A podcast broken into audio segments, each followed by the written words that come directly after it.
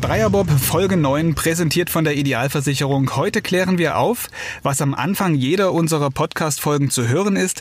Das kann niemand besser als unser Gast im mobilen Studio. Hallo Martin Grotkopf. Hallo, grüß euch. Martin ist Anschieber im Bob-Team Friedrich. Ich bin Fabian Deike und auch heute wieder mit meinem Kollegen Tino Meyer in Altenberg bei der WM. Hallo. So, Martin, wir hören uns das Kommando nochmal an und dann erklärst du uns, wer sagt hier was zu wem und wann wird das Ganze gerufen? Das ist unser Kommando, ja. Was sagt ihr da? Also das ist äh, bestimmt durch den, durch den Bremser ganz hinten, die, die vierte Position. Der sagt eben, dass der Bob steht, dass alles äh, vorbereitet ist, dass die Jungs, der hat uns ja seitlich auch im Blick und der sieht, dass wir bereit sind. Die Anlage auf grün steht und wir quasi starten können, also steht alles. Francesco gibt dann vorne nochmal das fertig dazu, dass auch er fertig ist und dann kommt ein langes und und auf das D bei dem und ähm, fallen oder geben wir alle Druck am Schlitten, dass wir gemeinsam losstarten. Wer hat sich das ausgedacht? Das ist, bei, ist äh, über Francesco so gewachsen. Das war sein Kommando von Anfang an. Das hat er sich sicherlich abgeguckt von irgendjemanden, weil Nico macht ein anderes Kommando, deutlich länger, deutlich aufwendiger. Viele andere, es gab auch mal Zeiten, wo gar kein Kommando gemacht wurde, wo die Crew so eingespielt war, dass man einfach losgelaufen ist auf äh, den gleichen Schwung. Das würde sicherlich bei uns auch gehen, aber das hat sich jetzt einfach so eingeschärft und wir sind, kommen damit sehr gut zurecht. Also ist ein bisschen jetzt auch schon ein Ritual geworden. Definitiv. Es geht ja los mit dem, mit dem Abklatschen im Vorfeld. Das ist auch schon alles einstudiert und läuft immer gleich ab damit wir da einfach unseren, unseren Rhythmus haben. Bleiben wir gleich mal beim Start. Rufen und äh, Signal geben ist ja nicht alles. Auf was kommt es dann an? Wenn das Signal gegeben ist, Bob steht und und dann? Dann ist es so wichtig, dass wir uns eben treffen, wie wir sagen, dass wir alle gleichzeitig an den gegen den Schlitten drücken, dass wir eben das Gerät maximal beschleunigen und dann kommt es darauf an, die, die richtige Lauflänge bestimmt durch den Piloten äh, zu erzielen. Wir steigen ja dann, nachdem Francesco eingestiegen ist, in unserer Reihenfolge mit Candy, dann ich und dann der Alex Schüller jetzt hier bei der WM ein. Und dann kommt es darauf an, dass wir uns schnell hinsetzen, schnell Ruhe im Schlitten äh, ist und wir äh, unsere Position eben einnehmen.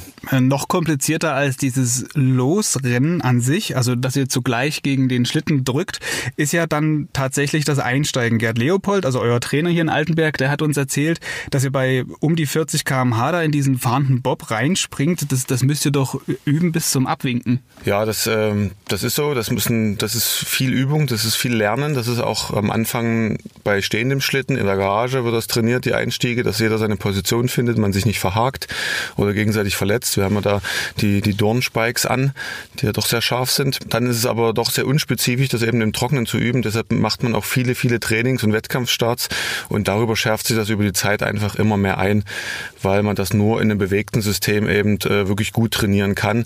Ja, und dann ist das, was man eben im Trocknen gelernt hat, muss man dann umsetzen bei, beim fahrenden Betrieb. Das geht natürlich auch mal schief mitunter, bleibt man mal hängen und so, aber über die Fahrten wird man da immer sicherer und dann ist das irgendwann automatisiert. Also ich muss jetzt nicht mehr groß drüber nachdenken, weil ich auch gar nicht alles äh, rekapitulieren könnte bei so einem Start, sondern das, das läuft wirklich automatisiert ab. Du hast äh, eure Besetzung fürs Wochenende schon mal kurz genannt. Francesco Friedrich vorne ist der Pilot, sitzt auf eins, glaube ich, so sind die Bezeichnungen. Auf zwei Candy Bauer.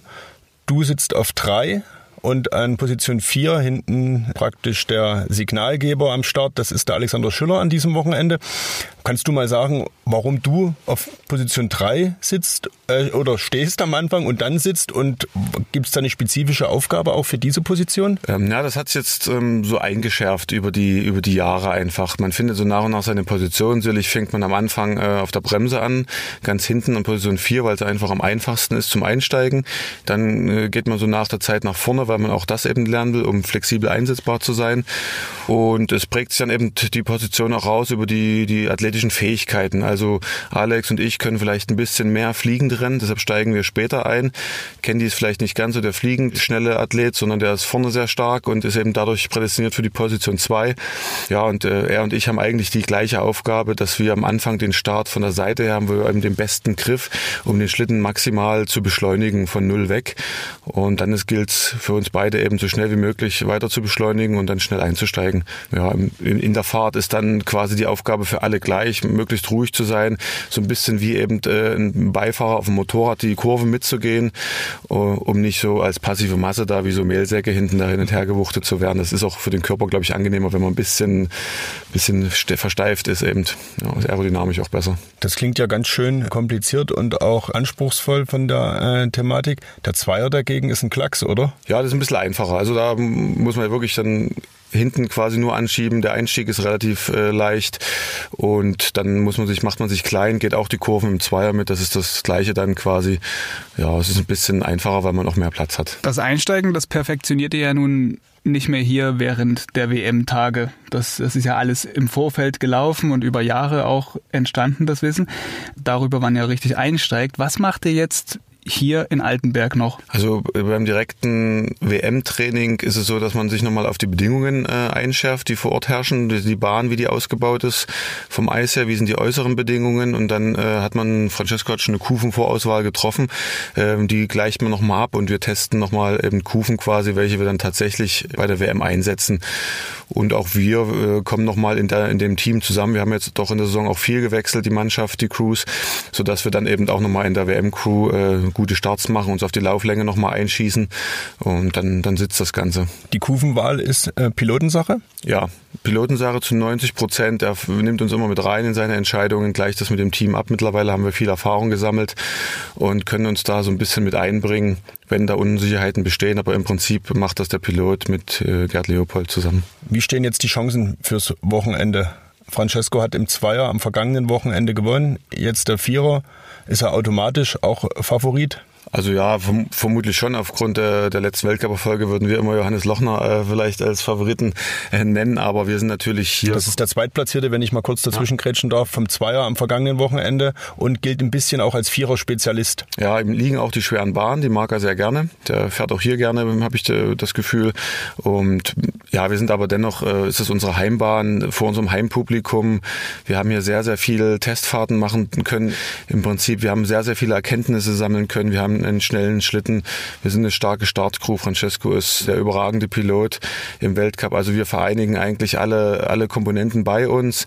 Und wenn wir eine normale Performance abrufen am Wochenende, sind wir nun mal äh, schwer zu schlagen. Nichtsdestotrotz muss alles gut klappen. Wir nehmen die Favoritenrolle sicherlich an, aber es muss an dem Tag eben alles funktionieren. Und wenn dann äh, ein anderes Team alles drei besser vereint, dann sind sie äh, auch in der Lage, uns zu schlagen. Also müssen wir äh, 100% Performance bringen einfach. Du hast gerade gesagt Heim-WM. Das ist für, für dich ja auch insbesondere eine Heim-WM. Du bist Dresdner, also hier aus der Ecke. Ist das ein zusätzlicher Druck oder ist das eher so, dass das dann beflügelt? Also bisher habe ich es jetzt noch nicht als Druck verspürt. Es ist auch vom, vom Stress insgesamt her so, dass ich es fast noch schlimmer erwartet hätte. Ist einfach eine riesengroße Freude, die sich bei mir ergibt, weil es, äh, ich hatte die, in der Leichtathletik schon Heimweltmeisterschaft Weltmeisterschaften, das ist die dritten Heimweltmeisterschaften im Prinzip im Bobsport. Jetzt wirklich aber zu Hause nur 30, 50 Kilometer weg von, von Dresden. Das ist nochmal eine ganz andere Nummer. Wir, wir, wir legen das eigentlich gleich mit den Olympischen Spielen, die ein kleines Stück über so einer Altenberger Heim-WM sind. Wir erwarten ja Freunde, Familie, Verwandte, Sponsoren, ganz viele Fans an der Bahn. Also es wird am Wochenende schon ein riesengroßes Highlight und ich bin äh, absolut glücklich und zufrieden, dass ich das in meiner äh, Karriere erleben darf und da dabei sein kann. Das, das wird man nicht so häufig, äh, äh, das wird man nie wieder erleben. Das wird, ist unsere einzige Chance, das vor so einem Publikum jetzt mal hier zu zeigen. Also da, da überwiegt die Freude extrem und ich gehe da, ich, ich, ich hoffe, dass ich so viele Momente wie möglich genießen kann und viel mitnehme. Macht euch da überhaupt irgendwas zu schaffen? Ich meine, der Druck, der Gejagte zu sein, meintest du ja gerade ebenso, ist auch nicht so das, was da so entscheidend ist. Also was, was könnte euch überhaupt schlagen? Ja, die, die Wetterbedingungen. Wir, wir hoffen natürlich auf gleiche, faire Bedingungen für alle. Dann können, kann jeder seine Performance an dem Tag abrufen. Äh, wenn natürlich jetzt große wechselnde Bedingungen sind mit Schneefall alle fünf Minuten, äh, dann mal wieder trocken und da ergeben sich natürlich unterschiedliche Bahnbedingungen. Das wäre dann so ein Kriterium, wo man wieder Glück haben müsste mit der Nummer, mit der Startnummer. Ja, das wäre das wäre sowas, was uns auf jeden Fall ausbremsen kann. Nichtsdestotrotz kann, kann viel passieren. Auch am Start kann jemand äh, hängen bleiben oder im schlimmsten Fall nicht reinkommen, dann wäre die WM auch direkt gelaufen. Also an sowas denken wir aber gar nicht. Das, das ist jetzt überhaupt nicht in unserem Fokus, sondern wir freuen uns eigentlich darauf. Und ja, ich habe jetzt als Anschieber nicht so den großen Druck, weil ich weiß, ich bin topfit, ich, es funktioniert alles. Äh, es hat die letzten Jahre funktioniert. Also Der Druck liegt vielleicht ein bisschen bei Francesco, der aber auch seit den letzten Jahren eben mit den Höhepunkten ja immer sehr, sehr gut zurechtgekommen ist. Die letzten Jahre sind das Stichwort. Ihr seid jetzt speziell im Vierer seit 2017 ungeschlagen. Also ihr seid 2017 Weltmeister geworden, seit 2018 Olympiasieger geworden, habt den WM-Titel 2019 verteidigt und könntet jetzt mit dem Vierer zum dritten Mal ein Folgeweltmeister werden und das auch immer in der gleichen Besetzung. Ist das ein Stück weit das Erfolgsgeheimnis, diese Eingespieltheit, von der du auch jetzt gerade schon gesprochen hast? Ja, das, das glaube ich absolut mittlerweile. Das ist nicht mal nur die Eingespieltheit am Schlitten, sondern auch einfach über dem ganzen Drumherum. Wir ergänzen uns im Team bei allen Aufgaben, die wir zu erledigen haben, äh, perfekt. Jeder arbeitet für den anderen mit. Das ist einfach ein Teamgefüge. Da gibt es keine Individualisten, die sich dann äh, einfach sagen, ja, jetzt habe ich eine, ich habe meine Kufe geschliffen, jetzt setze ich mich hin und die anderen können jetzt ihre Kufen schleifen. Da, äh, das wird nicht passieren bei uns, sondern dann geht es gleich, dass wir den, den anderen gegenseitig uns helfen wollen einfach. Und ähm, das ist, glaube ich, unsere ganz, ganz große Stärke. Und, und wir kennen uns jetzt auch schon ganz viele Jahre und wissen das auch einzuschätzen mental, wie wie jeder drauf ist, wo man vielleicht ähm, eingreifen muss, wo man vielleicht nichts sagt, wo man die Leute in Ruhe lässt und ähm, dann läuft das. Äh, Francesco hat das direkt nach dem Zweiersieg gesagt. Äh, er hat eine geniale Mannschaft, die durch dick und dünn geht. Aber nimm uns mal mit auf so eine dreiwöchige Nordamerika-Reise. Wenn ihr fünf Leute, Francesco als Pilot, ihr vier Anschieber, immer zusammen seid, dann muss es doch auch mal ordentlich krachen. Ich meine, ihr seid äh, richtig dicke Typen, sag ich mal. Also ihr bringt auch äh, ein bisschen was mit und ein bisschen auch Ego mit. Braucht man ja auch als, als Anschieber. Da muss es doch auch mal ordentlich äh, krachen. Ja, also das war früher noch mehr der Fall, sage ich mal. Bei drei Wochen, das war nie ein Problem. Aber wenn man natürlich sechs Wochen oder acht Wochen unterwegs ist, dann wurde das hinten raus schon immer so ein bisschen zäh, sage ich mal. Das haben wir aber auch nicht mehr mittlerweile, sondern wir kennen uns jetzt so gut, dass wir uns wirklich gegenseitig zurücknehmen können. Wenn der eine ein bisschen, ein bisschen übertreibt, dann wird da eben was gesagt oder man, man fährt sich selber ein bisschen zurück, wenn man jetzt ein bisschen übersteuert hat bei den ganzen Sachen.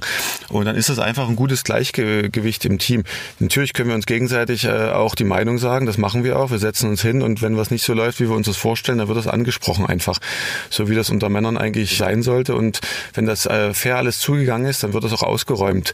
Sofort und nach vorne geschaut, dass man gemeinsam die nächsten Ziele erreicht. Und wenn wir eben so erfolgreich sind in beiden Schlitten, dann haben alle ihren Erfolg, dann ist niemand äh, eifersüchtig auf irgendjemanden, sondern wenn man weiß, man hat das Beste gegeben und das Ergebnis stimmt, dann ähm, ist das sowieso relativ leicht alles zu, zu überstehen, sage ich mal. Den fünften Namen müssen wir an der Stelle noch nennen. Das ist nämlich Thorsten Marges. Das ist der Anschieber, der mit Francesco am vergangenen Wochenende Zweier-Weltmeister geworden ist. Und ich glaube, eure Absprache war es so, der Anschieber, der im Zweier schiebt, sitzt nicht im Vierer, sodass alle vier Anschieber eine Chance auf eine Goldmedaille bei der Heim-WM haben. Ja, genau, so haben wir das jetzt dann äh, in der Saison äh, kommuniziert.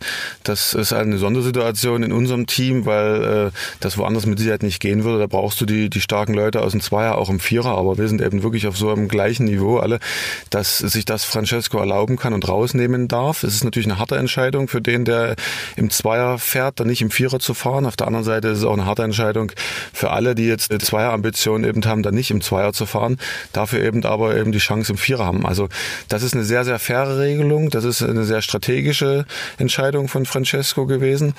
Und das wird es aber in den nächsten Jahren sicherlich nicht geben. Jetzt haben wir die ganze Zeit über die Athleten gesprochen, also über die Anschieber und den Piloten. Zu so einer Mannschaft gehören aber noch ein paar mehr Leute. Wir haben mit Gerd Leopold, also eurem Trainer hier am Stützpunkt, gesprochen über das Thema Mannschaft, wer da so alles dazugehört. Und da hören wir einfach mal rein. Wir werden sehr häufig gefragt, mit wie viel Mann wir in den Flieger steigen, wenn es zu einer Nordamerika-Tournee geht. Also wir sind groß genug in der Mannschaft, sodass wir uns in aller Regel nach sechs Monaten auch wieder freuen, wenn wir auseinandergehen dürfen. Wir starten meistens so mit um die 35 bis 40 Mann. Jeder Vierer fährt mit einem Ersatzmann los. Da sind wir schon bei 15 Athleten. Jedes Damenteam mit einer Ersatzfrau, da sind wir bei 24 Athleten. Dazu kommt ein Doktor, zwei bis drei Physiotherapeuten, fünf bis sechs Trainer, Sportwissenschaftler, ein Arzt, äh, Renningenieure der FES. Also wir haben ein Team, was sich zwischen 35 und 40 Mann bewegt. Und äh, es ist so, dass die Aufgaben natürlich sehr unterschiedlich sind. Die Ersatzleute, die mit dazukommen, sind in aller Regel dafür da, mal eine Trainingseinheit mit abzusichern und wenn es eine Verletzung gibt, auch mit in den Bob einzusteigen. Also die Aufgaben sind da sehr vielfältig. Ohne die Größe dieses Teams wird man nie erfolgreich sein. Also solche Bob-Leute müssen auch sehr viel miteinander reden können, wenn so viele Leute unterwegs sind. Ja, das, sind, das ist das, das Team für die Weltcups quasi. Und da also finden auch viele Gespräche statt, weil natürlich die Piloten Auswertungen von ihren Fahrten haben an jedem Tag. Wir haben Startauswertungen. Die Trainer untereinander müssen sich äh, strategisch beraten. Was machen wir in den nächsten Tagen? Was die Athletiktrainer geben so ein bisschen Athletiktraining vor. Also da finden viele, viele Gespräche in kleineren, in größeren Runden statt. Es gibt auch die Rennbesprechungen, die Wochenbesprechungen im Vorfeld Vorfeld, dass man einfach wissen, wie läuft die Woche ab, wann sind die Trainingszeiten an der Bahn, wann sind jetzt Kufenabnahmenzeiten, wann äh, sind Kontrollzeiten. Ja, da muss äh, vieles ringsherum organisiert und gemacht werden. Da, da finden viele Gespräche statt.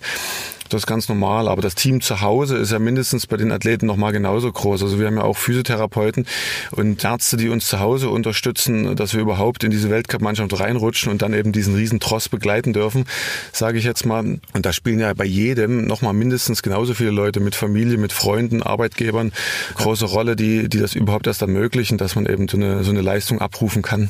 Stichwort Reden. Wird denn im Bob unterwegs gesprochen? Selten. Da ist es so laut, dass, es, äh, dass man das nicht hören würde. Bisschen. Wir freuen uns mal über ein paar gute Passagen, wenn wir die gut gefahren sind.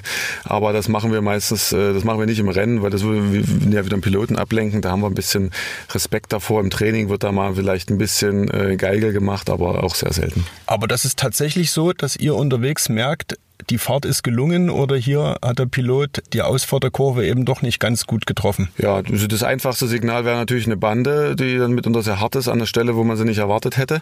Quasi dann, dann weiß man, okay, das war nicht so besonders toll. Aber mittlerweile können wir auch Passagen erfüllen, die jetzt so ein bisschen gerutscht sind oder wo man eben äh, vielleicht eine Bande bekommt, die aber nicht so schlimm ist, weil sie parallel ist. Aber wir haben da ein ganz gutes Gefühl mittlerweile entwickelt und geben auch den Piloten im Nachgang Feedback von ganz hinten aus dem Schlitten, sage ich mal, weil das ja dann doch so ein viereinhalb Meter weg ist von Francesco vorne. Also hat so ein Anschieber auch ein gutes Popometer, würde man sagen. Ja, könnte man das mittlerweile sagen, ja. Was seht ihr als Anschieber eigentlich? Ich meine, der Pilot kann vorne geradeaus gucken, sieht die Bahn, weiß, wie er zu steuern hat. Und was seht ihr? Ihr guckt nach unten, oder? Ja, also Candy und ich, wir sehen den Boden. Und äh, Alex oder Thorsten auf der vier hinten, die sehen auch den Boden oder eben die Bremse. Da wissen wir nun auch bestens darüber Bescheid, was ein Anschieber sieht. Im Zweifel im Rennen guckt er nach unten. Martin, du hast eine Vorgeschichte als Leistungssportler in der Leichtathletik. Du warst 400 Meter Läufer. Wie bist du dann Bob-Anschieber geworden? Naja, ich hatte dann äh, Stagnation oder Verletzungen auch und nicht richtig auskuriert und meine Leistung äh, ging nicht weiter voran über die 400 Meter und ich hatte mich dann schon umgeguckt nach anderen Sportarten oder hätte eben den Leistungssport äh, beendet. Und in dieser Situation kam eben die Anfrage vom David Friedrich, damals vom Bruder von Francesco Friedrich, der auch mal Bobfahrer war, ob ich nicht mal mit dem Bobsport ausprobieren möchte. Und ähm, das hatte mich natürlich schon immer interessiert, ich habe das immer verfolgt an den Wochenenden, fand der Viererbob natürlich auch immer mega spannend, wenn vier solche Atzen so eine richtigen Athleten da eben dieses Gefährt anschieben, dann da reinspringen. Geschwindigkeit, mit der konnte ich auch ganz gut umgehen. Ja, und dann habe ich das einfach in einem Anschubtraining mal äh, auf der Schiene, sage ich mal, also ohne Eis, äh, ausprobiert und habe mich da ganz gut angestellt.